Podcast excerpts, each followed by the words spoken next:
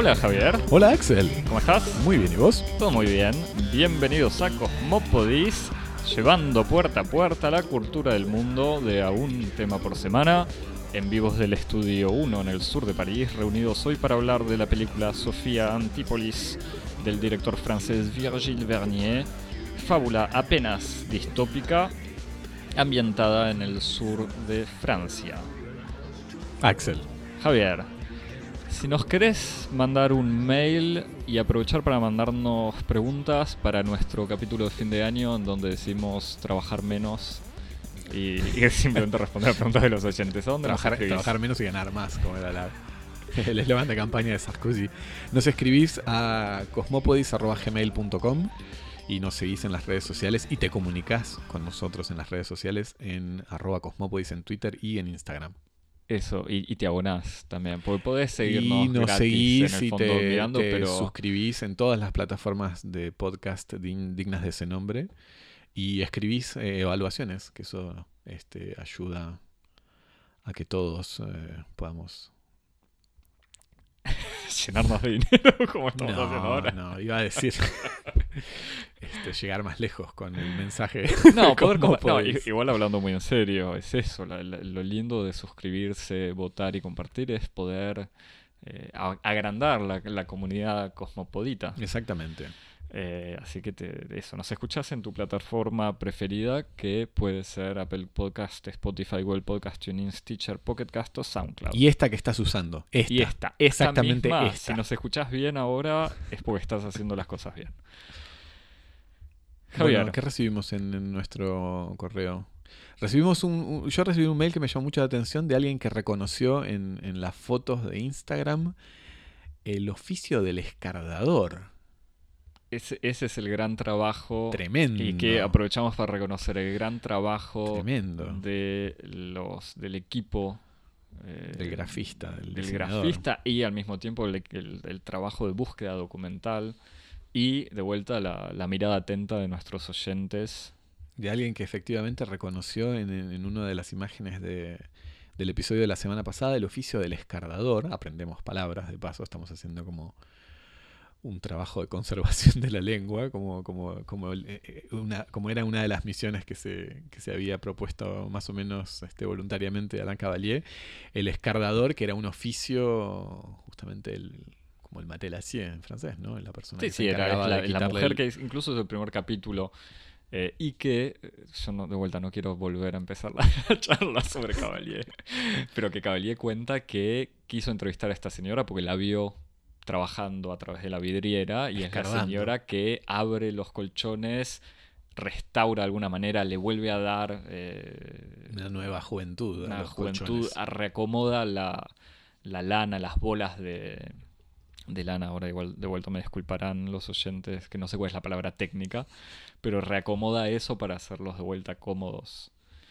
Y Javier, te Así que nada, seguir. muchas gracias a los oyentes que siguen con tanto, con tanta atención este, todas las manifestaciones del pod.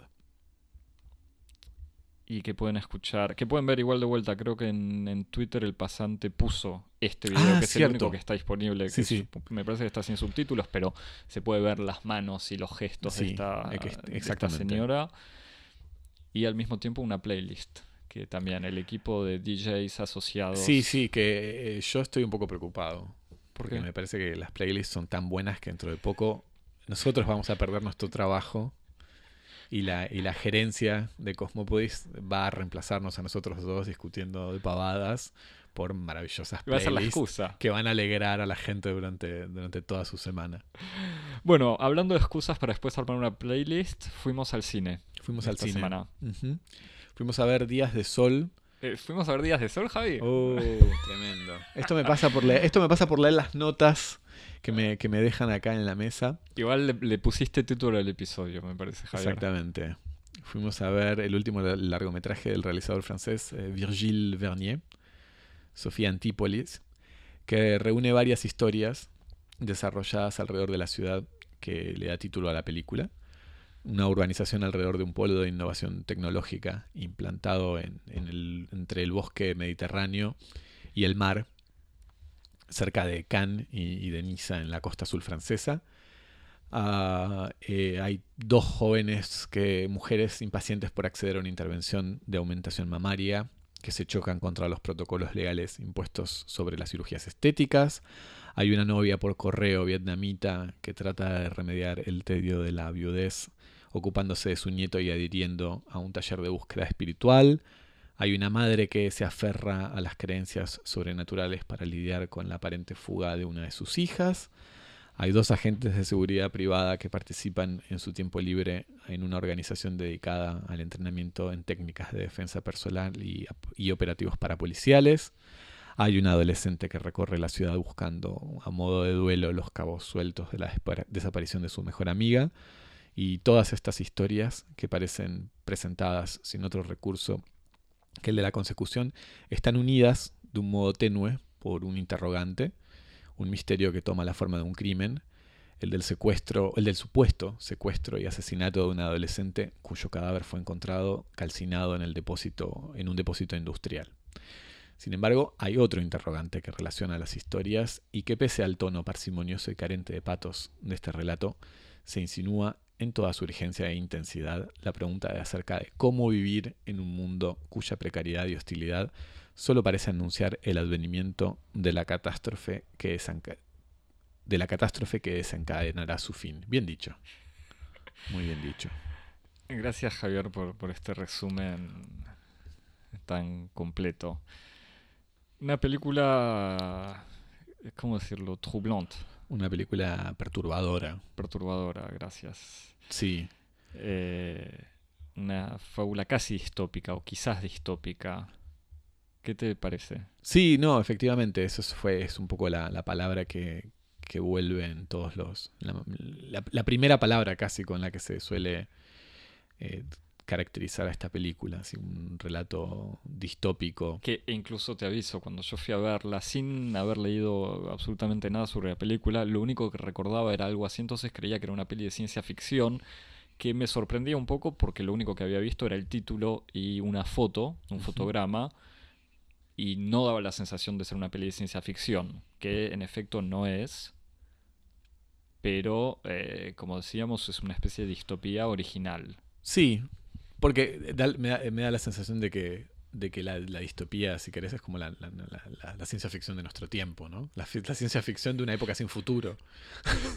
no, no, pero sí. No, no, es, cierto, ya, no existe la, utopía o la, o la, claro, sí, sí. ciencia ficción que promete un futuro mejor, sino... Exacto, sí, sí, sí, la si las formas en que la imaginación de lo contemporáneo intenta describir la verdad del presente en un, en un escenario otro, eh, si a mediados del siglo esa, esa, imaginación era la de la ciencia ficción, la del, la del, futurismo, la de los últimos 20 o 30 años es, es, la de este nuevo régimen, que es el régimen distópico en donde, en donde hay una descripción de un mundo otro que a veces está más o menos cerca de, del presente, con una relación así un poco, un poco siniestra, en donde uno nunca, sobre todo en el caso de, de Sofía Antípolis, este, a veces es parece tan especularmente eh, relacionado con el mundo real que casi es como si uno estuviera viendo un, documental.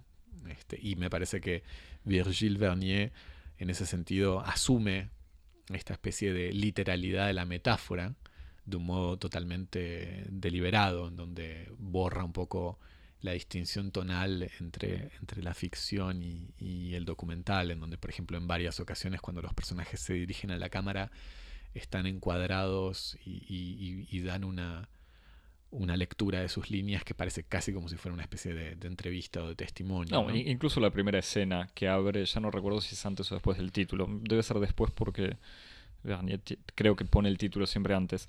Eh, pero que son estas entrevistas con mujeres que se quieren hacer eh, esta operación de implantes mamarios. mamarios y que da en el fondo sigue una forma extremadamente documental. Sí, sí. Casi como incluso como, utiliza Godard lo de las entrevistas en sus películas en los años 60. Bueno, pero las sí, sí, sí, te iba a decir que las de Godard son eh, en el fondo uno reconoce a, Jean-Pierre Léo, ponele. O sea, uno reconoce actores en Godard. En el caso de Vernier sus actores o son actores que uno supone amateurs o son gente que es que hacen su primera película. Sí, eh, yo me sí, sí, es cierto. Pero de todos modos me refería, no, no, no solo a Jean-Pierre Léo lo filma así. No, bueno, sí, está bien. no, no, vamos a desviarnos hacia, hacia, Godard. No, pero digo, pero incluso cuando entrevisto a otra gente, en Godard se sabe que son actores, siempre. Como que la, la actuación está muy presente. Acá hay una ambigüedad eh, exagerada, o sea, digo, extremadamente asumida. Digo, aunque Godard pueda entrevistar actores que en el fondo, además de ser actores o además de ser personajes, son trabajadores de... Sí, pero me parece que la, comparación es válida en el sentido en el que los dos participan de, una cierta toma de posición brestiana, ¿no? Como de, de, distanciamiento o ruptura del efecto de, del efecto de ficción. Como se, filma el relato, vos, independientemente de que uno sea capaz o no de asignar la profesión de actor a un personaje porque uno lo conoce en, la vida real o no, hay algo en el dispositivo, hay algo en el modo en que está filmado el intercambio entre una persona frente a cámara y una voz en off que trabaja deliberadamente contra la inmersión en el mundo ficcional. Eso es lo que quiero decir. Los dos participan de esta especie de, de, toma de posición brechtiana, ¿no? como de, desmantelar la, el, mecanismo que empuja al espectador a dejarse llevar por la ilusión inmersiva de la ficción, permanentemente diciéndole, no, estás viendo una película, estás viendo, ni siquiera estás viendo una ficción, estás viendo una película. Este, pero sí, no, eh, una, película distópica. Eh, que... sería un documental distópico casi. sería, me parece, el término, el mejor término. Porque es, de vuelta, una, una, distopía, pero que no se reconoce como si, eh, ni enseguida, ni siquiera eh, durante la película tampoco es muy evidente. O sea, que se escribe primero en un lugar real, o sea, esta ciudad de Sofía, Antípolis, que, existe. Eh, que, ya la evocaremos pero incluso en el tiempo presente, o sea, con, momentos de, realidad explícitos, o sea, la televisión, los diarios, digo, tiene toda esta dimensión que no, o, sea, que genera esta incomodidad por un desplazamiento muy, muy leve entre lo que sería eh, la costa azul francesa en el 2017 y lo que se ve en la película. Eh, en donde la dimensión distópica en realidad es este sentimiento de fin de los tiempos. Sí, exacto, que me parece que para precisarlo un poco podemos decir eso, ¿no? Que ese pequeño desplazamiento eh, es al mismo tiempo como un, desplazamiento y una reconcentración ¿no? de, la imaginación de la película en donde todo confluye a una especie de mismo punto de, fuga que es la catástrofe, ya sea eh, la inminencia de eh, incendios forestales que van a destruir las ciudades mediterráneas o la inminencia de eh, la como la explosión de una crisis de inseguridad eh, que está permanentemente en preparación con, una especie de flexibilización de de la misión de los organismos de seguridad del Estado, ¿no? como esta, especie de, percepción general que hay en, un cierto discurso público, un discurso de la prensa de que hay una flexibilización de la acción policial o que la, policía no da abasto y que hay una serie de focos de anomia que, están preparando la irrupción de, una especie de guerra civil final. y, y que está encarnado específicamente en la película por después de la situación de las operaciones. Sí, sí, después si querés entramos más en detalle, pero quería como este, enumerar los distintos así escenarios de catástrofe, la crisis, este, la crisis financiera, la crisis eh, migratoria. migratoria, la crisis ambiental, este, todos estos todos estos relatos así de, de, pronóstico, estos profetas de la catástrofe, eh, que en, otras películas pueden formar parte como de una de las eh, claves de organización del relato, acá son como la única. Todos los personajes parecen tener sus vidas más o menos organizadas en función de una de estas este, profecías de, un apocalipsis inminente. y que es lo que justamente hace que toda la película parezca como una especie de gran, eh, muy calmo, pero de gran relato así milenarista, ¿no? Sí, y agrego, igual me encanta porque siempre tenemos nuestras notas, son similares y al mismo tiempo distintas. estaba viendo mi lista, tenía la misma lista de, situaciones del 2017. Eh, me parece que la película también está marcada por una imagen eh, que ya enrarece el aspecto de todo, que es esta imagen 16 milímetros con no sé qué tipo de filtro que hace que todo tenga un grano y una una luz amarillenta que tiene que ver con la luz particular del sur de Francia, ya trabajada por pintores, eh, pero sobre todo esta imagen que parece medio entre vieja y al mismo tiempo anacrónica, o sea, no, se sabe de, cuándo es, porque uno ve la actualidad con toda esta lista de, de, situaciones que evocabas, o sea, entre campamentos de migrantes, terrorismo, cambio climático, y al mismo tiempo esta imagen particular hace que la dimensión documental no transforme la película en un drama social. Mm, es interesante, a mí me parece muy importante esto que señalás, me parece que es algo de lo que vamos a volver por lo menos un par de veces, pero que me, me, gustaría decirlo ya ahora para que lo tengamos como algo presente. Me parece que esta especie como de voluptuosidad que tiene la imagen, este, este grano, grano este, este, Esta imagen casi sucia, o sea, con que se ven los pelos exactamente, o, los detalles del, Exactamente, toda, toda la, como la densidad del medio eh, me parece muy importante porque me parece que forma parte de...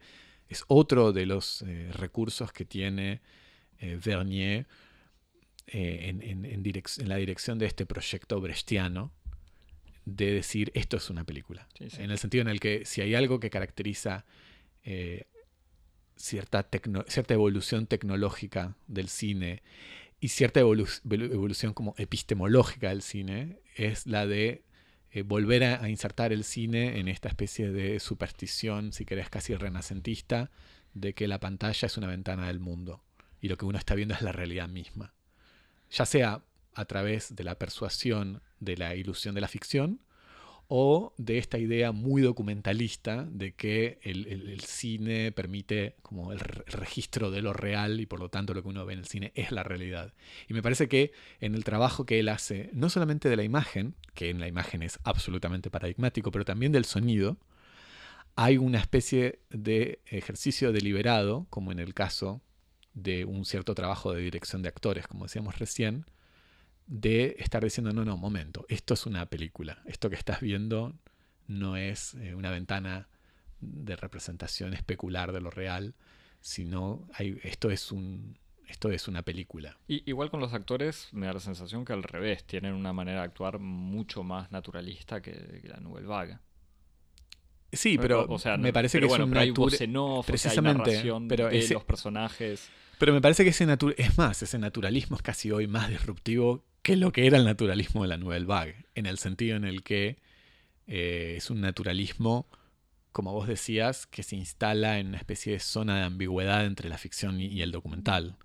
¿Entendés lo que quiero decir? en el sentido en el que no está no está para nada, no, es fácil discernir para el espectador si lo que está viendo es un actor o un Sí, o una improvisación o, un guion. Exacto. y, que, y, que, y que en la ficción de hoy, que está tan atravesada por ciertas convenciones actorales, es todavía más disruptivo que, que la Nouvelle Vague en cierto sentido. Pero digo, todo esto contribuye a estos, estos recursos que Dernier pone en marcha para producir un efecto como de alejamiento, de extrañamiento de, lo que uno está, que está viendo.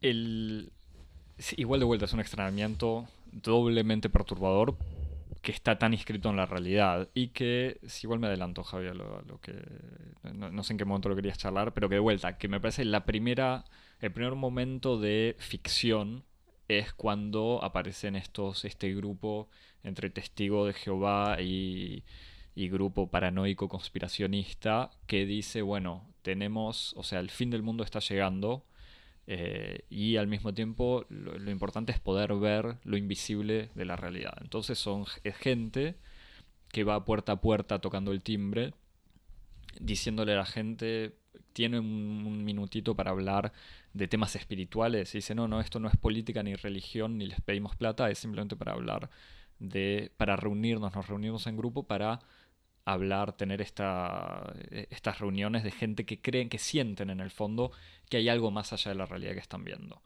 Y que se reúnen. Una situación que, de vuelta, no es ni eh, la ciencia, no, es ni ciencia ficción pura, ni hay nada más allá de una situación de hipnosis. Eh, no, no es. No es más que una situación bizarra, en el fondo, esta gente reuniéndose en un hotel, en una oficina vacía, sin sentido, o sea, sin ningún tipo de, identificación del lugar preciso, para charlar de experiencias que tuvieron con lo invisible. Eh, esa es como la primera dimensión que uno dice, ah, bueno, esto acá hay una historia medio fantástica, aunque de vuelta es un pequeño elemento que se suma y no mucho más. Eh, y por otro lado, me parece que la irrealidad de la situación tiene mucho que ver con el lugar filmado, o sea, con esta ciudad de Sofía Antipolis, que como lo decías un poquito en, la introducción, es eh, lo que en francés dice un tecnopol, es una ciudad nueva, o sea, es una ciudad fundada a finales de los 60, construida eh, completamente en el medio del bosque, cerca del mar, pero, pero no en la costa, y entonces que concentra oficinas y hoteles, oficinas donde supuestamente hay empresas que, trabajan en desarrollo tecnológico y hoteles, centros comerciales, o sea, es como el, paradigma del, del, no lugar, o sea, estos espacios deshumanizados con, con luces de neón que al mismo tiempo contrastan completamente con la naturaleza, con estos paisajes que son de los más bellos de Francia, que sería el sur, o sea, estos bosques, el mar. Y tiene toda una manera de filmar los espacios de la realidad que insisten sobre esta deshumanización y que al mismo tiempo de vuelta son como muy documentales, o sea, no, no hay ningún tipo, filma las estaciones de servicio, los restaurantes al borde de la ruta, los centros comerciales que existen efectivamente en el sur de Francia, en el resto de Francia, en muchos otros lugares del mundo, eh, lo que le agrega extrañeza, o sea, hace que uno mire esta realidad con una especie de pregunta, bueno, pero estamos en un mundo distópico o no. Sí, claro, no, en ese sentido me parece que la película, uno podría decir que es tanto una película sobre el fin del tiempo como una película sobre el fin del espacio, en el sentido en el que Sofía Antípolis, eh, debajo de esta apariencia pulcra, porque obviamente no es como todo un conjunto de edificios muy nuevos, muy limpios, todo muy bien acondicionado. No hay para nada una estética así de la del derrumbe ni nada. Sofía Antípolis es una ruina. Eh, es una ruina en el sentido en el que es como... Incluso en su esplendor. Exactamente. Es una ruina en el sentido en el que es el fracaso de esa especie como de, ese proyecto utópico que pudo existir en el capitalismo de mediados o finales del siglo, del siglo XX, que es cuando se, se concibieron estas ideas de estas tecnópolis de, ciudades que en vez de estar en, los centros poblados, caóticos, eh, sucios, eh, contaminados, iban a estar implantados en el medio de, una, de la naturaleza, de, lugares muy bellos, alrededor de un principio organizador que es la actividad eh, científica y sobre todo tecnológica. Entonces el, modelo es un polo de lugares de trabajo con laboratorios o, empresas o gabinetes y alrededor eh, urbanizaciones un poco dispersas, hoteles, hoteles comerciales y una red de, caminos que son como, como, como una red rutera que comunica o asegura la circulación en lo que en el fondo es como la, institucionalización de la lógica del campus. Lo interesante. De, hecho, la Universidad de Niza es Niza Sofía Antípolis. Exactamente.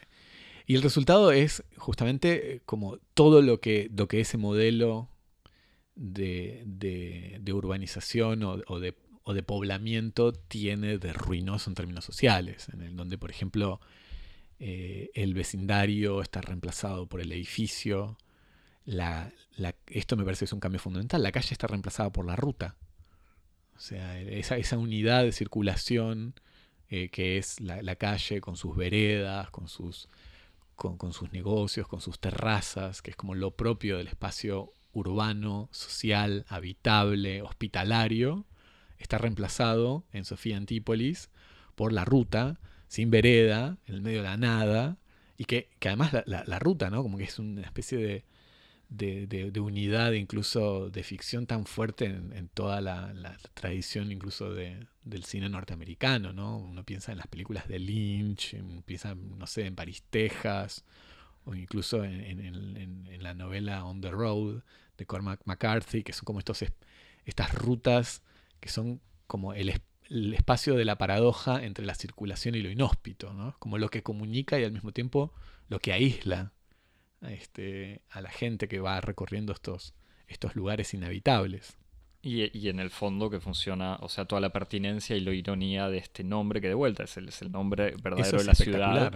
O sea, se llama Sofía, supuestamente por el nombre de la mujer, o sea, Sofía obviamente la sabiduría, eh, la mujer de, del, la mujer del, industrial exacto. Eh, que decidió crear la ciudad ahí se llamaba Sofía, entonces una especie de homenaje a ella, y Antípolis, que es el nombre griego de la ciudad de Antibes, Antibes, que es la ciudad más cercana, a 10 kilómetros sobre la costa, eh, y que obviamente es la antipolis. O sea, en, esta, en, esta película lo que se ve. No, pero además es ese sintagma, ¿no? Como sabiduría antipolítica. Es como. Es, hay una ironía extraordinaria en, recuperada por, por, por Bernier que parece como el resto de la película, demasiado demasiado bueno para ser cierto. Pero, pero es que justamente, y además en, la película en el fondo lo que se ve, esto, todo esto que evocabas, es la, la destrucción de la de, los eh, lazos entre la gente. O sea, es toda una. En toda la película, los diferentes personajes y grupos es gente que anda buscando, por un lado, una especie de sentido a la vida y por otro lado, un, un, sentido en las relaciones humanas. Y es, un, y es una destrucción y una dispersión que es tanto. Eh, que es tanto como una causa como un efecto de esta organización urbana, ¿no? Es como es, esa especie como de pulsión antipolítica que crea esas ciudades y al mismo tiempo esas ciudades no puede sino crear esas vidas eh, totalmente a la deriva, eh, carentes de todo punto de anclaje, de relaciones eh, amistosas, de hospitalidad hacia el otro. ¿no? Y, que, y que de vuelta, incluso en los momentos de contacto, o sea, esta gente timbreando que casi la gente o, les dice no, no, no me interesa hablar, no me interesa escucharlos, o cuando acepta, la gente acepta como, bueno, ¿por qué no? Como en el fondo no, no pierdo nada, y después el tipo de relación que se crea es como una especie de diálogo de, sordos donde cada uno cuenta lo suyo sin que haya algún tipo de conexión, y después en el ejemplo este de la gente de seguridad es algo parecido, un agente de un, un tipo que es contratado como agente de seguridad, después de una primera ronda el, otro agente que le está explicando cómo funciona el espacio, que incluso la única experiencia que tienen es ver unos jóvenes sentados en, uno de los pedacitos de pasto que está al, borde de un edificio y le dicen, ah, ustedes no pueden estar acá, váyanse. Y como lo echa con mucha autoridad, el, el, agente que le estaba explicando cómo funciona le dice, ah, hiciste un muy buen trabajo. ¿A vos no te parece venir y sumarte a nuestro un grupo de vecinos? Estamos muy preocupados con los problemas de seguridad, entonces estamos haciendo un grupo de autodefensa. Y de vuelta, en estos, este grupo de autodefensa es un montón de gente que se relaciona compartiendo, por un lado, algunas experiencias personales de yo era policía, yo hacía tal cosa, y por otro lado, y sobre todo, las eh, sesiones de entrenamiento que están mostradas de manera muy, al mismo tiempo, larga y con planos bastante cercanos y con muchísima violencia, que son sesiones en donde se eh, literalmente se pegan. Eh, y se pegan no solamente para practicar gestos de defensa, sino entrenarse a recibir cachetadas, a recibir golpes, a recibir insultos, a insultar al otro. Entonces muestra toda esta relación y esta eh, sociedad que se forma por la violencia o, por y para la violencia de alguna manera. Que, que, o sea, me parece que las escenas están montadas con una gran precisión dramática, en el sentido en el que eh, estas, las actividades de este grupo eh, consisten en, en poner en, práctica una cierta idea, que es que vivimos en una sociedad de extremadamente cruel y extremadamente hostil y para estar preparado para, para, el momento en el que esa hostilidad se cruce con el itinerario de cada uno de nosotros, uno tiene que haberlo vivido antes. Y entonces en este grupo no solamente hay un aprendizaje, como vos decías, de, técnicas concretas de, defensa personal, que podría ser como tomas de karate o golpes o, el tipo de, maniobras que hay que hacer con las manos para sacarle a, un atacante un cuchillo o una pistola, sino que consiste, y ahí es donde está como el, verdadero elemento de, violencia casi como antropogénica, en el sentido en el que ese, ese, ese tipo de ejercicios crea una cierta idea de lo que es lo humano. Eh, ejercicios como de entrenamiento eh, afectivo, en donde, por ejemplo, a, un chico negro se le ponen al lado y le empiezan a hacer, dar insultos racistas, como este negro de mierda, Francia es un país blanco, etcétera, etcétera.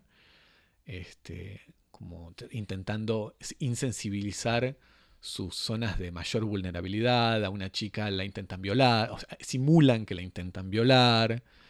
Sí, y, al mismo tiempo... En una simulación que está, naturalmente, que es tan real que es en sí un acto violatorio del mismo modo que en el momento al que se le, se, le insulta al chico negro, es, son momentos de tal intensidad que son agresiones racistas. Y, que de vuelta esto tiene que ver con, la forma de la película, está es casi seguro que filmó un verdadero grupo de entrenamiento de autodefensa de algo así, que son prácticas que bueno, en el fondo no importa cuán escrita o no está, pero que son prácticas típicas de estos grupos y que en el fondo lo que busca, lo que termina mostrando es eso, cómo la relación en este grupo funciona tanto por el por la agresión que por el, lo que sería el amor, para, ponerlo de alguna manera. No, pero la idea de que el, régimen, el régimen de hostilidad de nuestro mundo es un régimen de hostilidad, de hostilidad total, en el sentido que no es solamente físico, en donde uno eh, para defenderse tiene que aprender a cómo dar golpes, sino que tiene que estar preparado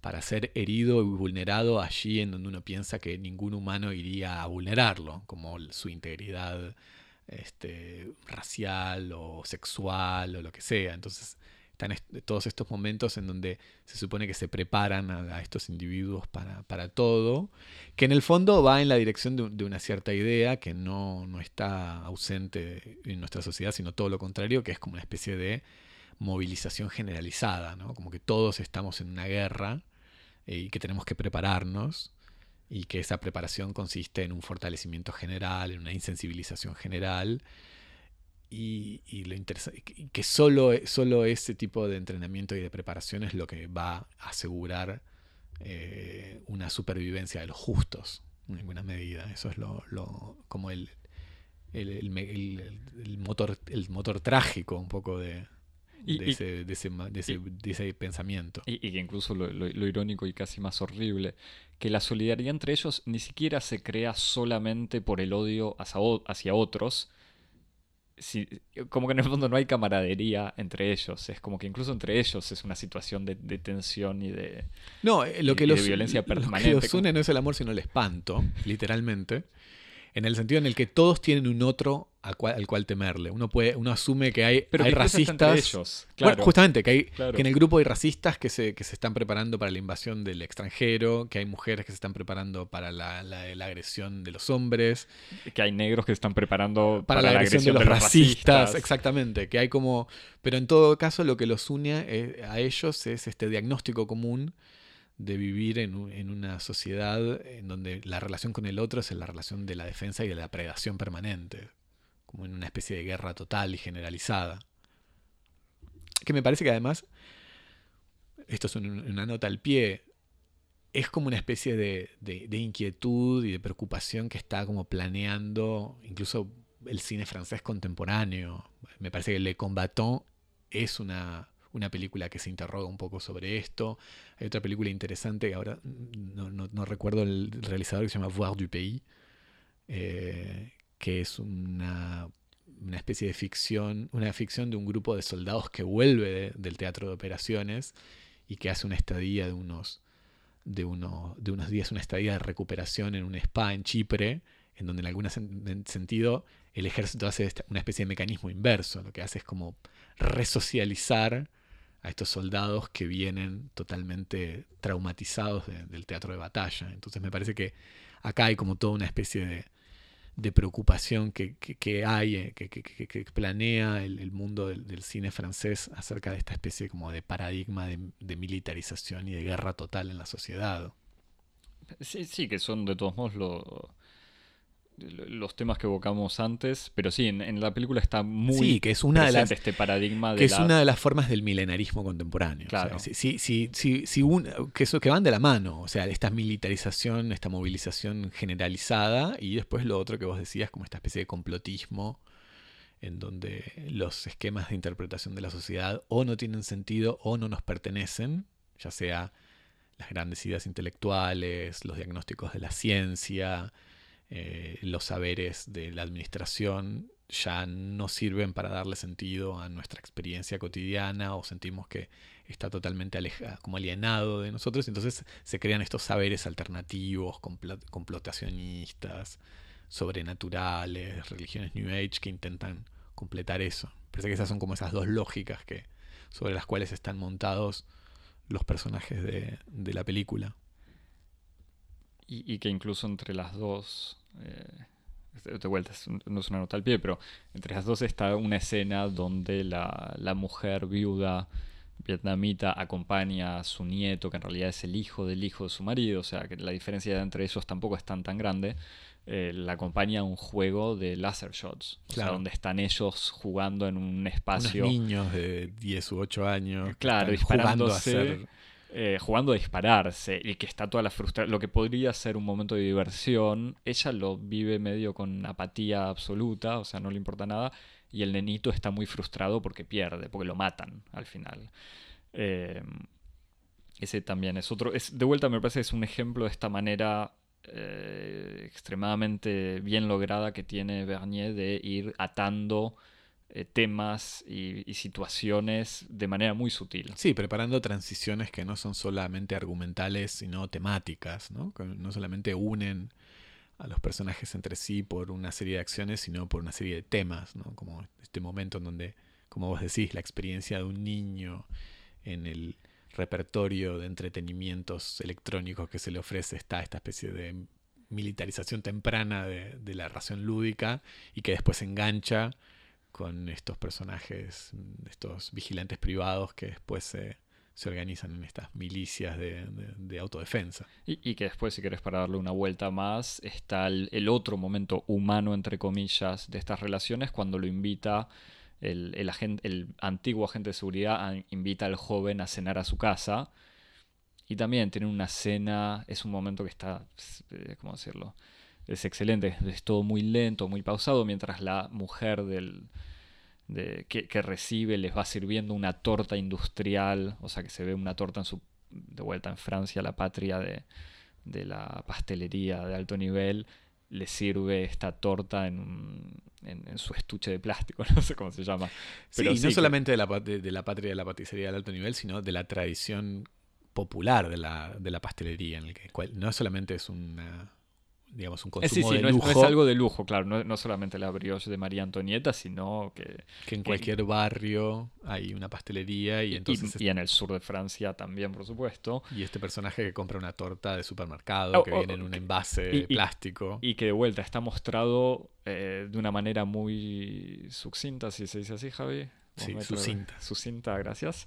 Eh, simplemente con el gesto de la mujer repartiendo las porciones y uno reconoce por el plato de plástico en, donde viene y el, todo un momento de respeto familiar donde el padre le dice a la hija que espere que su madre esté servida eh, y, esta escena de momento casi acogedor se termina con el invitado eh, que para para ayudar a que se duerma la hija de, de, la familia que lo recibe le va a contar una historia y le dice, no, es que no sé inventar, no, no conozco ninguna historia para contar. Y ya ni me acuerdo la, la historia que empieza a contar y, y, la chica le dice, no, esa ya lo conozco. No, sí, el personaje manifiesta como su, su, el vacío de su imaginación, diciendo, no tengo ninguna historia para contar. ¿No, ¿Conoces la de los tres chanchitos? Y el niño dice, no, ya me la contaron mil veces. Exactamente. Y, y esto, estas escenas así pequeñas que lo que terminan traduciendo es este dicho así parece grosero y en la película está construido, me parece, una tensión permanente, o sea, no tensión quizás, pero una, una angustia que va creciendo permanentemente de la falta de sentido, o sea, estas vidas sin, en todo sentido, sin sentido, o sea, sin dirección, sin saber qué buscar y sin saber qué hacer de su vida. Sí, y que están montadas en la mayoría de los casos sobre inmensas paradojas este, que muchas veces funcionan como una especie de dispositivo casi de ironista, ¿no? Como, como vos decías, estos que son agentes de seguridad, que están obsesionados con el restablecimiento del orden público y que se preparan para cumplir con los roles que la policía no cumple, eh, mantienen o intentan mantener incólumes eh, las instituciones fundamentales de la sociedad como la familia y entonces se reúnen a comer y, el hombre de la mesa, el hombre de la familia está, mantiene un cierto orden, dice, bueno, vos comes después que fulano, espera a tu madre, etc.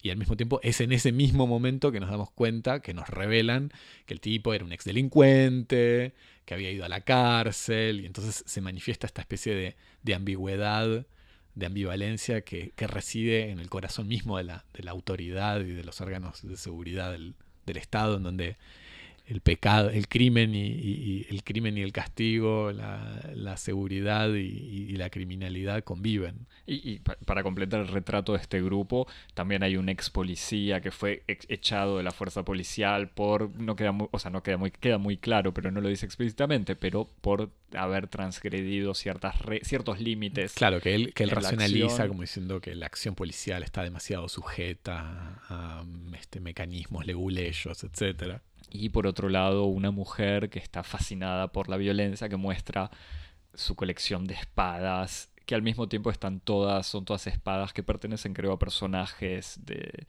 de algún tipo de literatura o Fantástica, videojuegos o, o cine fantástico. Eh, y que va mostrando una a una con, con, con las poses eh, correspondientes.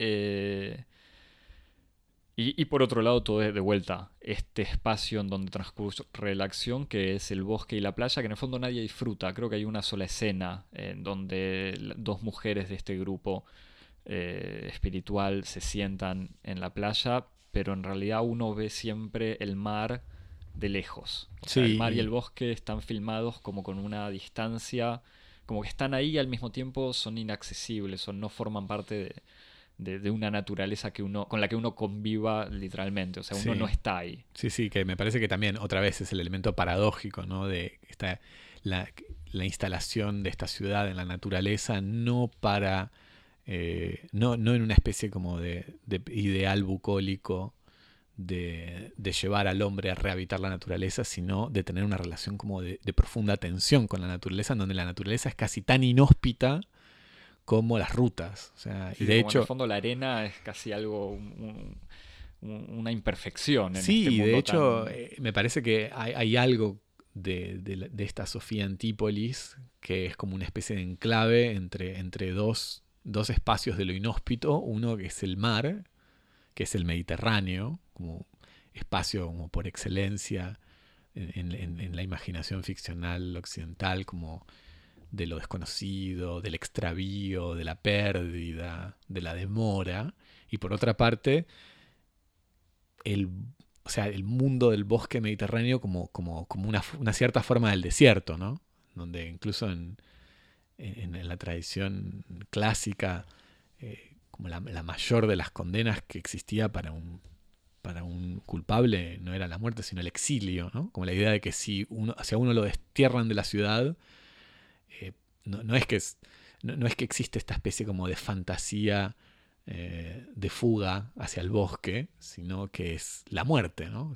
Cuando, se, cuando, cuando, el, cuando el, el sujeto se va de la polis, eh, ya no es nada. Y, y, entonces esta ciudad que está como entre, el, entre estos bosques áridos y que inflamables y el mar parecen como sujetos entre, entre dos desiertos que no ofrecen ninguna posibilidad de escape.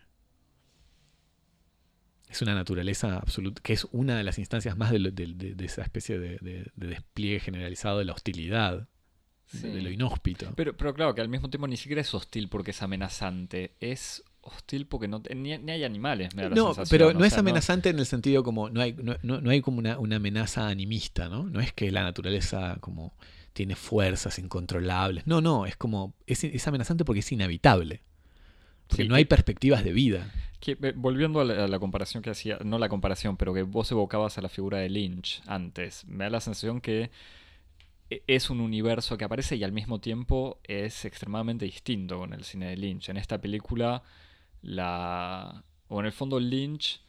Eh, si muestra todo este mundo medio irracional y, y, vacío eh, contemporáneo o de, por momentos, California o Los Ángeles en algunas de, sus películas, al mismo tiempo lo opone a un mundo invisible, medio fantástico. Acá es eh, como que nada se salva. la incomodidad generalizada tiene que ver con la eh, con el vacío mismo de la realidad y no con un otro mundo diferente. Sí, me parece que de todos modos, hay muchos puntos en contacto, me parece. Que se pueden ver muchos puntos en contacto. Incluso el modo en que Lynch representa la naturaleza, como los bosques, eh, las orillas de los lagos, las rutas, son como espacios en donde son espacios como límites de, los espacios habitables de lo humano en donde pasan cosas. Pero me parece que la, gran diferencia es que si en Lynch hay como una especie de de pulsión, si querés, un poco surrealista, que intenta mostrar que detrás de lo, de lo real está permanentemente el acecho de la pesadilla, del mundo onírico, de lo que está más allá de lo real. Me parece que en Dernier hay como una especie de apuesta inversa, que a través de una especie de hiperrealismo te muestra que en el fondo la peor pesadilla es la realidad misma como es sin agregarle nada. Y que lo preocupante es que no hay otras dimensiones fantásticas. Exacto, sin suponer, sin suponer nada, e, la materia misma de las pesadillas es lo real puro, lo real en, su dimensión más, este, más ordinaria y banal. Que los monstruos son el vecino, eh, que, la pesadilla es el pensamiento securitario, es como una especie de... que me parece que va por esa dirección. Para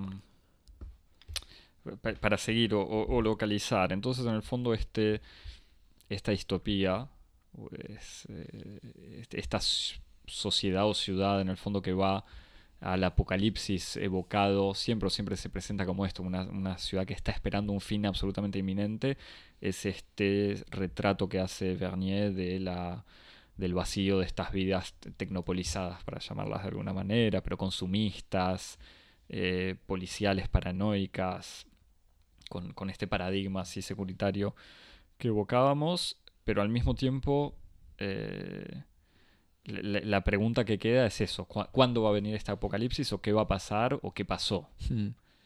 Sí, lo que, lo que yo tenía la impresión y lo habíamos charlado también cuando terminamos de ver la película, es que si, todo el mundo dice, ah, como esta película es una película que anuncia la, inminencia de la catástrofe, hay buenas razones para pensar que la película, en lugar de estar contando los tiempos previos a la catástrofe, se está contando más bien lo que ocurre después de la catástrofe. Que, no es una sociedad que se prepara para el fin, sino que es los tiempos muertos después del fin. Y que hay como una especie de de, de, de, atonía, de monotonía, de vacío, de... Y por eso me parece importante, como decíamos en algún momento, de que la película está desprovista de todo patos, en el sentido en el que estos personajes están como marchando un poco mecánicamente, robóticamente en un mundo que, en donde la catástrofe ya ocurrió y que un mundo cuya mayor ironía que es que un mundo en donde los personajes están permanentemente orientados hacia estrategias de supervivencia, eh, están intentando defender algo que ya no tienen, que es una verdadera vida, todos como zombies. Sí, sí, que es de vuelta lo que, la película muestra con, con un talento y una, no sé si sutileza es la palabra, o sea, es claramente es sutil, pero que va construyendo a poco, es esta, este vacío eh, entre los deseos casi inexistentes de la gente y la realidad horrible en la que viven. Hay un solo momento, un personaje que en realidad todavía no me cierra completamente, que es la adolescente esta que aparece al final, que eh, va recorriendo diferentes espacios en busca de su amiga y que crea eh, una especie de, mm, de altar en el lugar en donde murió su amiga quemada, o sea, en, esta, en una oficina donde aparece este cuerpo quemado que era... Donde habría muerto su amiga. Pero se, se reconoce al final que es un adolescente con implantes. No, no, seguro. Pero se, se, muestra que hay varias chicas que se quieren hacer implantes. Como la película sí, sí, hay una situación muy ambigua entre no hay una resolución claro la no, hay un momento de resolución en donde todo encuentra respuestas sino que hay como todo está permanentemente como una en una especie de tono de ambigüedad, en donde incluso la gente es tan parecida, tiene destinos que son tan parecidos entre sí que son intercambiables. Sí, sí, de vuelta con esta, que se replique la situación de esta mujer que busca a su hija y que dice que no se sabe si se fugó, si la secuestraron o qué, y que la, la, la otra hija le dice, no, no, se habrá fugado, muchos quieren fugarse.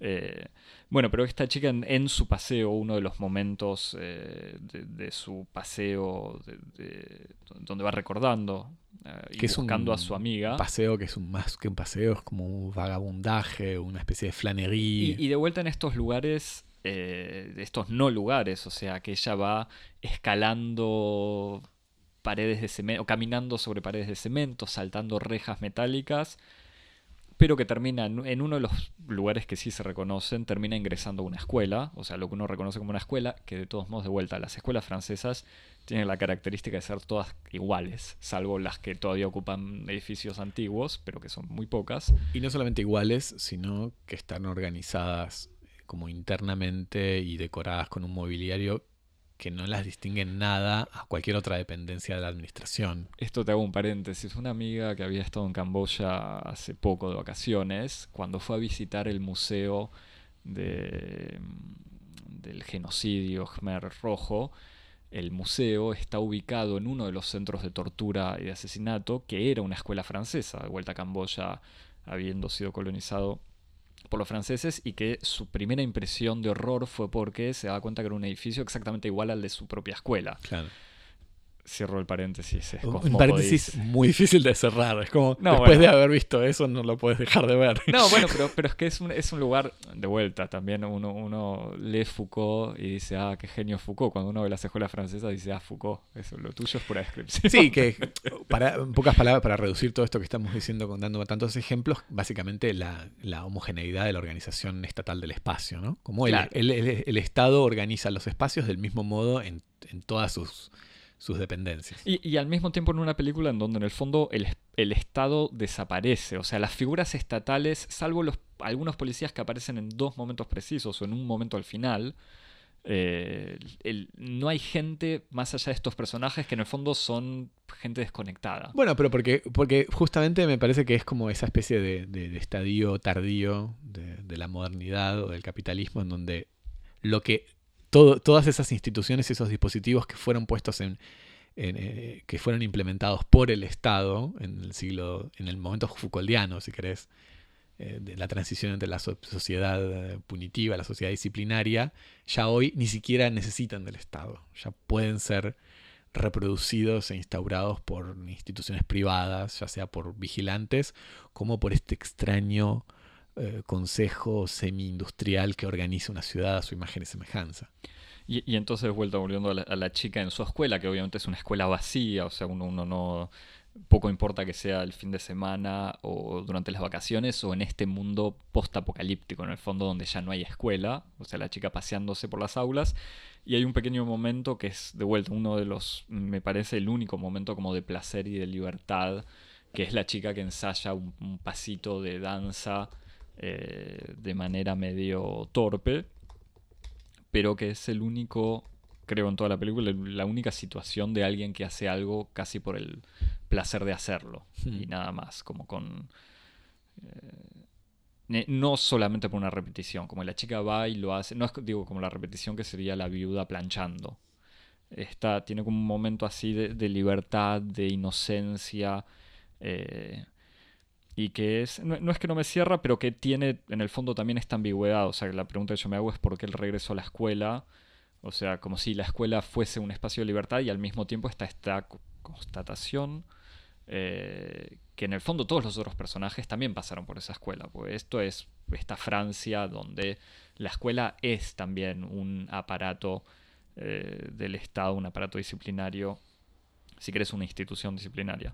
Sí, ahí eh, me parece que hay, dos cosas. Participo de, de, tu misma perplejidad con respecto a esta última historia que, es radicalmente distinta en tono. Eh, mientras que la mayoría de las otras son el tono de lo que, no sé, te lo digo así medio en broma y medio ligeramente, pero como una especie de realismo zombie o documentalismo zombie, donde todos los personajes están como transitando la, escena, la, imagen, totalmente monótonos y como diciendo, incluso repitiendo esa especie de discurso de lo público que todo el mundo repite sin, sin en el fondo pensar mucho en lo que se está diciendo. Pero con una, una monotonía apática que no es sin estar emocionado por lo triste de su vida. O sea, de vuelta el, ejemplo de la torta es como la mujer le dice, ay, gracias por este postre. O un ejemplo que es casi peor, el de una chica que le comenta a su madre muy contenta que en su trabajo de depiladora le tocó hacer una depilación integral. Sí. Y ese es como el gran momento de,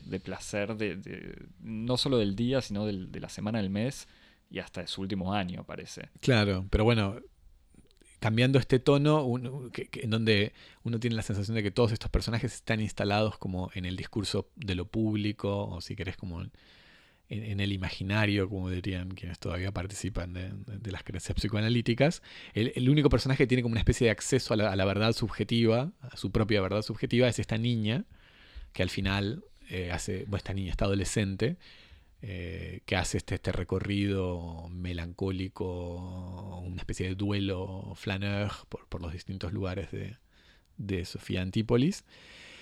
Eh, y que me parece que ahí como la escuela tiene, me parece que tiene dos, como dos funciones ¿no? narrativas. Uno es esa escuela, que como vos decís es una escuela post-apocalíptica en donde no hay, no hay clases, no hay gente, no hay nada.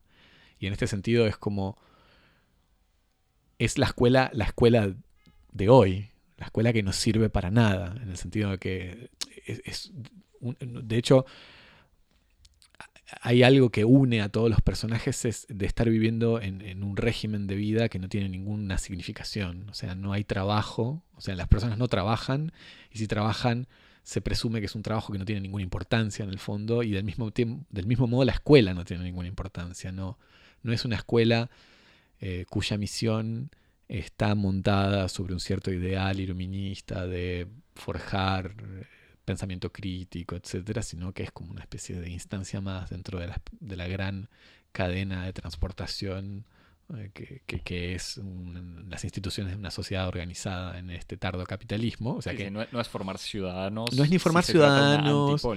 exacto, es, exacto, en este mundo antipolis, eh, no es formar ciudadanos, no es formarse, no es edificarse, ni siquiera es tener amistades, es como esto. Sea que por, una parte es mostrar, mostrar que ni la escuela escapa a esta lógica así post-desastre. Y después en otro lugar, eh, me parece que también la escuela tiene como una especie de función de umbral,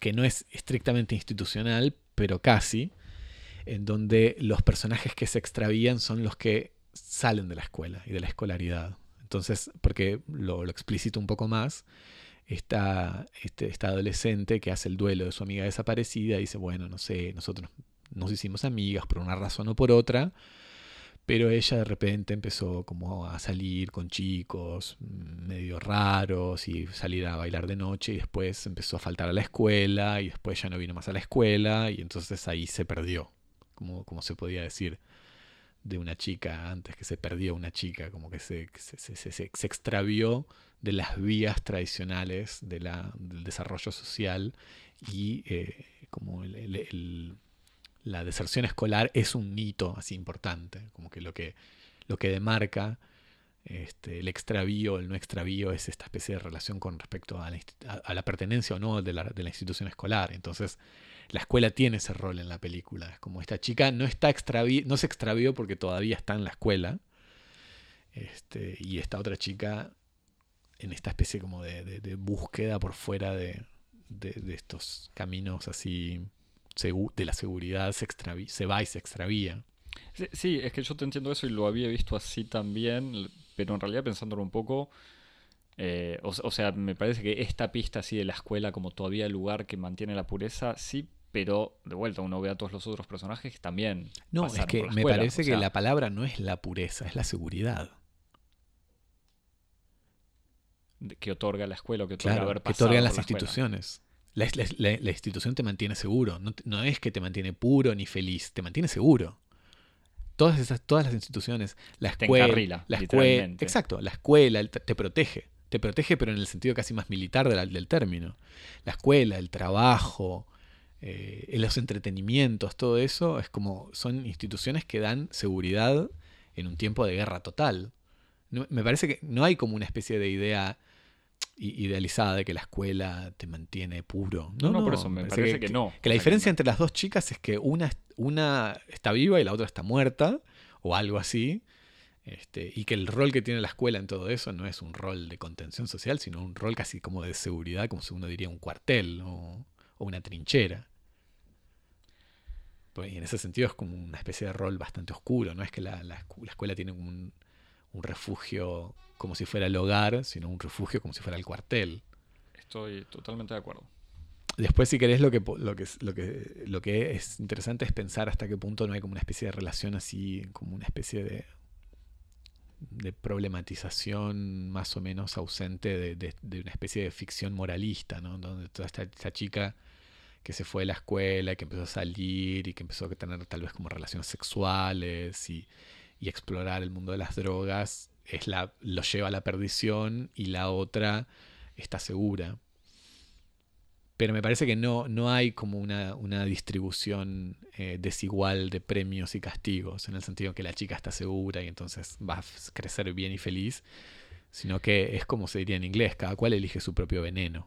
Y, y que, claro, y porque en el fondo incluso esta historia de la chica que deja la escuela y empieza a irse, ir de fiesta, y que termina obsesionada o que cuenta a su amiga que ella quería operarse las tetas eh, y que necesitaba plata, que le habrían dado plata para operarse, como que no se sabía en el fondo esa historia tampoco queda muy clara, o sea, tampoco es muy... Eh, tampoco es muy precisa, incluso en el relato de la chica, y tampoco pone al personaje como una pobre chica descarrilada y manipulada. En el fondo fue también la única, aunque la lleva a la muerte, eso sí sería también moralista, pero es la única que decide un poco irse de las vías de, este mundo tan ordenado, que de todos modos muestra muy bien la película como un mundo horrible. Sí, y en ese sentido es que me parece también importante la pista Lynch, ¿no? donde detrás de un mundo que, que está permanentemente intentando mantener todo en sus carriles a través de, de sus organismos de, disciplina y sus instituciones, de repente hay una chica muerta y todo ahí se muestra en su, en su, en su régimen de máxima putrefacción, ¿no? Es como una chica muerta o una oreja muerta, como puede ser en Blue Velvet o puede ser en, en, Twin, Peaks. este, en donde me parece que hay algo ahí interesante y problemático en, en, el hecho de que todas estas historias, que están en alguna medida eh, desarticuladas, porque ahí hay una voluntad como deliberada de, impedir una especie como de convergencia de los destinos, todo, todo, el mundo está un poco perdido, un poco disperso, están unidos por cuerpos de mujeres que mueren y desaparecen. Permanentemente está esta especie de asedio que une temática y argumentalmente a todas las historias, que son chicas que desaparecen y mueren y son sus cuerpos son encontrados quemados o en la ruta, como una especie de, de, infraestructura de todos estos, este, estos destinos así mm. desarticulados. Y, que es para, para, completar un poco, explicitar también, por ejemplo, el agente de seguridad, una de sus obsesiones es la resolución también de este cuerpo, de la historia de este cuerpo, porque apareció en una de las oficinas que él mismo cuidaba. Sí, una, una resolución que está muy mezclada con, o sea, es que este, en la apariencia es una resolución, eh, digamos, motivada por un por una vocación profesional, pero que también está parece está como motivado por una cierta morbidez, este, de hecho. Sí, total, yo lo pensaba con toda esta fascinación contemporánea por los documentales o las películas del crimen o los true crime y todas esas cosas, que una escena, unas escenas finales de él mirando juntos con su antiguo colega eh, de seguridad la reconstrucción que hace la policía. Entonces las diferentes formas o las diferentes posibilidades de cómo llevaron a la chica hasta ese lugar para prenderla fuego. Entonces, de vuelta, todo este reenactment de los policías agarrando a alguien atado. Una escena de mucha violencia que en la primera... Eh, la primera situación no se sabe muy bien lo que está pasando hasta que uno entiende que en realidad si pasa muchas veces es porque es la policía efectuando esta repetición y de vuelta de la misma manera en el fondo en la que la, este grupo de autodefensa se entrenaba pegándose, la policía trata de resolver un crimen haciéndolo o, haciendo como si lo hiciera. Em, algo más, yo tengo una pregunta, Javi, que ya te la hice antes en voz alta. O sea que no es una pregunta, es de vuelta, es como va más allá de la película. A mí la película me gustó mucho, o sea, me parece que tiene toda esta dimensión de, eh, para decirlo directamente, de crítica de la sociedad, porque en el fondo es esto, o sea, es como decíamos una fábula casi distópica que si termina siendo, si termina incomodando es porque en el fondo lo que más escarba es la realidad contemporánea eh, de este mundo consumista, o sea, sin, sin futuro. Eh, en un momento como una de las tomas finales, que son estos, estas vitrinas de marcas de lujo, que está claramente en Cano, en Niza, o sea, en, una ciudad que no tiene belleza, que no tiene... Sí, boutiques además que no, no se esconde sus marcas, ¿no? Chanel, Vuitton, o sea, no, es que se muestra el lujo, sino que se muestra... Eh, y, de vuelta en un plano documental, o sea, que está ahí la cámara en una ciudad con filmando boutiques que existen de verdad, o sea, no están inventadas en un, en, un set. Eh. Y entonces toda esta dimensión así crítica y de incomodar la mirada eh, sobre la sociedad me, gustó mucho y tiene eh, de vuelta con unas pistas infinitas de alguna manera por otro lado, lo que te decía, donde me, queda una pregunta que me hago en voz alta y que va más allá de la película es cómo esta película, en donde este director, eh, antiguo estudiante de Bellas Artes parisino, filma una situación tan real, porque vuelta esto para contextualizar un poco, el sur de Francia es una de las tierras... Uno de los dos bastiones territoriales del Frente Nacional. Del Frente Nacional, o sea, con una de las escenas que es estos grupos de autodefensa que van a destruir eh, un campamento de migrantes, como diciendo... Sí, un, campamento, que podría ser de, personas sin techo, de migrantes, de, eh, claro. Todas estas personas que están como sin, sin domicilio. Sí, sin domicilio, pero que de vuelta en el contexto del sur de Francia es uno de los lugares por donde circulan migrantes viniendo de Italia.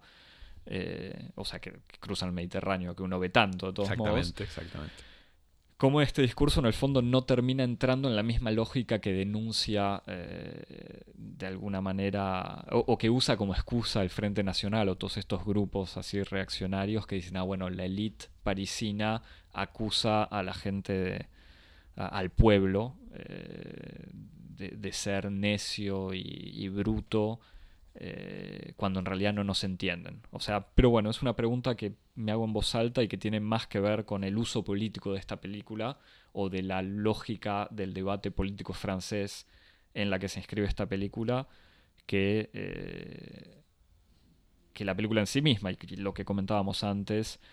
En el fondo, la película quizás puede tener unos usos o puede tener unos usos, puede tener unos ecos aún más interesantes, liberada de ese contexto tan preciso en el que, igual insisto, la película se, inscribe mucho, pero que esta misma película vista con unos ojos no tan eh, acostumbrados a Marine Le Pen, de alguna manera, puede aún descubrirla con más libertad y más pertinencia y que en el fondo depende también del, del, otro, el último personaje que está tan presente en la película, que es el Sol, este sol que quema, eh, que, ilumina y que al mismo tiempo quema y que está, que se ve eh, permanentemente, no, directamente, pero incluso con su luz en la película y que, en el fondo el sol es lo que, lo que también hace que todos eh, compartan esa, mismo, esa misma vida, o sea que todos son tocados.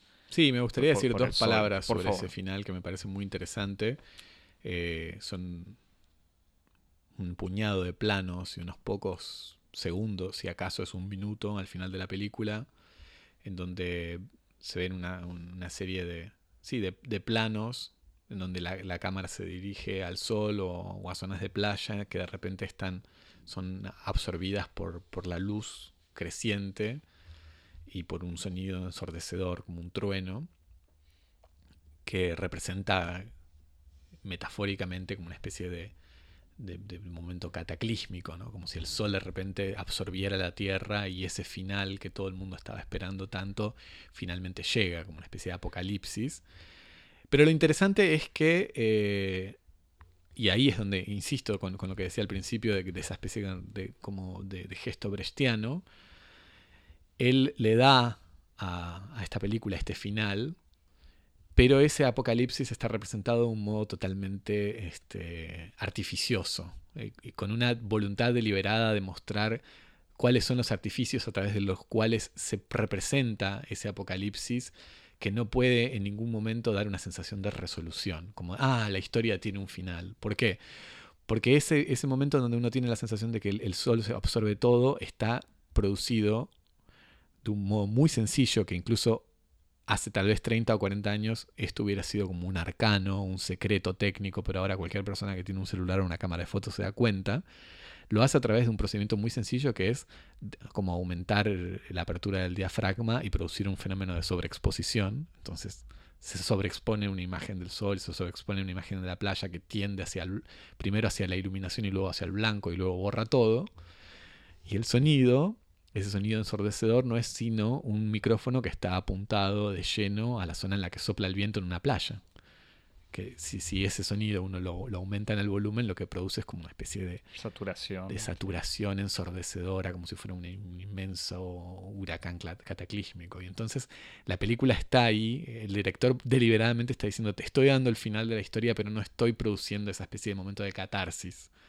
Este, está permanentemente como diciendo, bueno, y esto es una ficción, en el fondo. Y ahí me parece que es como eh, una coherencia estilística y formal muy importante, en donde te da el fin y al mismo tiempo es un fin que no tiene ningún tipo de poder conclusivo, dramático ni catártico. Sí, sí, sí, casi la, arbitrariedad de ese final poco convincente es, es satisfactoria sí, sí, que cancela toda posibilidad como de inmersión, ¿no? Uno no puede dejarse llevar por, por, el, por, el, por la ensoñación de, de, una fábula. Sí, sí, y, que incluso eso, si, si, alguien pretende quejarse por un final fácil, es como, bueno, no importa eso, como está claro que no, no, es, el, no, no es una resolución ese final. Exactamente. Eh, Javier, ¿querés eh, recomendar algo? Sí, a Lynch. Si recomendaste a Lynch. Le recomendamos a Lynch, recomendamos la, novela High Rise de J.G. Ballard.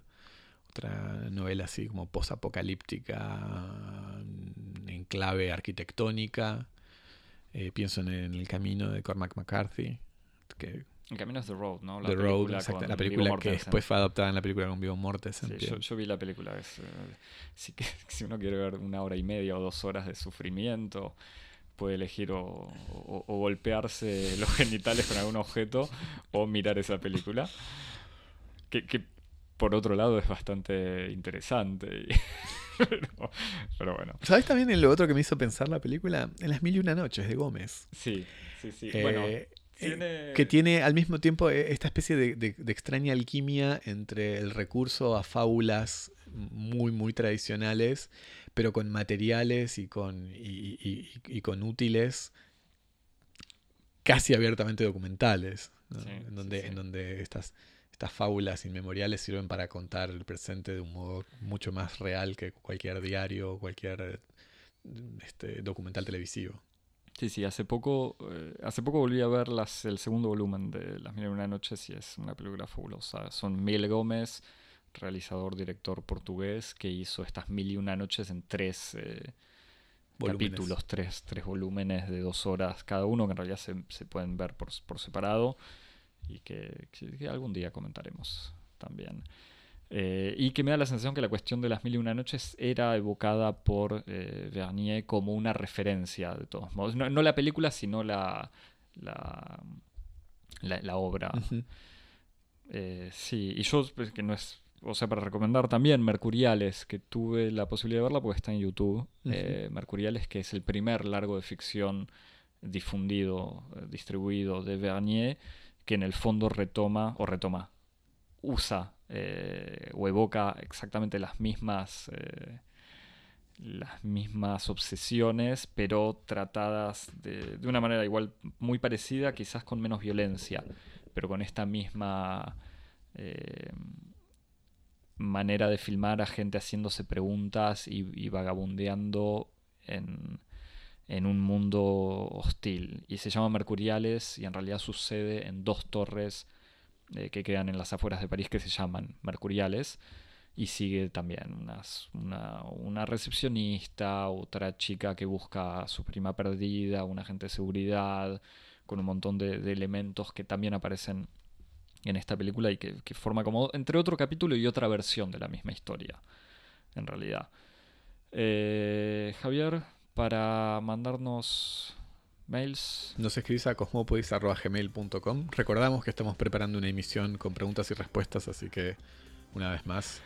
aceptamos Este- cualquier tipo de pregunta desde qué marca de galletita comen. Todo, todo, todo, todo lo que, la todo lo que usted, favorita de Javier, que lee para dormirse. todo lo que usted siempre quiso saber de Cosmopodis y nunca se atrevió a preguntarnos. Eso, cómo, cómo reparten los micrófonos en, en las mesas, cual- cualquier tipo de cosas. También nos El pueden nombre del seguir pasante. el nombre del pasante. No, me parece que no, no, lo, no lo permite. Es- tiene parte de su contrato es no le pagan, pero tampoco dicen quién es. Eh, para seguir el trabajo del pasante en Twitter, Firmó un acuerdo de confidencialidad, exactamente. como en tantos trabajos. arroba Cosmopodis en Twitter y en Instagram para seguir nuestras bellas imágenes y se suscriben en el lugar que más les guste para escuchar podcast y En este. escucharnos automáticamente todos los viernes. Hasta la semana que viene. Chau. Chau.